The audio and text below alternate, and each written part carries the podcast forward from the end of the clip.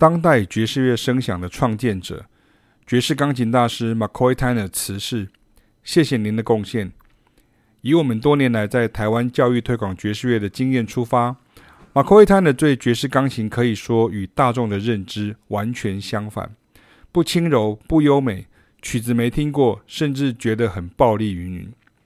我还曾亲眼看过有些观众以为他的爵士钢琴是那种轻松跟着打拍子的爵士乐，实际上只是听到大师的名号，没有听到音乐的内涵与层次。所以我常常说，要先扭转原来的偏见，才有可能学到真正的东西。而且难度与程度与深度是需要时间消化的，甚至是慧根。可以参考凯尔老师的专书。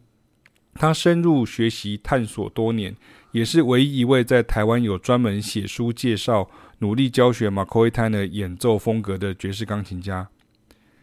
启斌与凯尔也不断累积持续教学、讲座、工作坊、文章的内容，介绍爵士乐的完整面貌。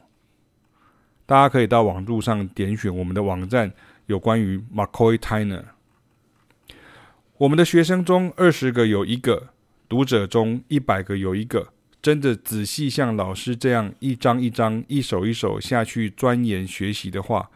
那么成就感是属于真的感受到以及学习到的人，因为我们就是亲身度过那种学习历程的人。不只是现在这时代，大众文化本来就是讲求速效、简易、综艺的倾向。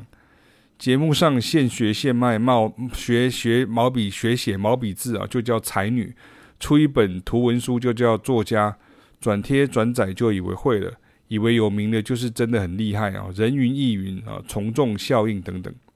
正因为如此，我们在这条路上势必是反向的，不是不媚俗、哗众取宠或不顾现实温饱问题，而是最近流行的一个名词——超前部署。我们在教的东西与观念，一段时间后就会开始被接受。我们先注意到音乐风向时，风还没吹起来，但我们有点像学大气科学的，只是平常心去看待，而不会大惊小怪。譬如回想起来，在流行弹 Any Song 之前，我就已经在上课时随手教学生。在流行 CD Pop 前，我们已经教这些音乐的精髓与来龙去脉多年。诸如此类的教学现场实在太多，所以想正面一点哦，跟着我们学习就是可以养成健康的好习惯与知识啊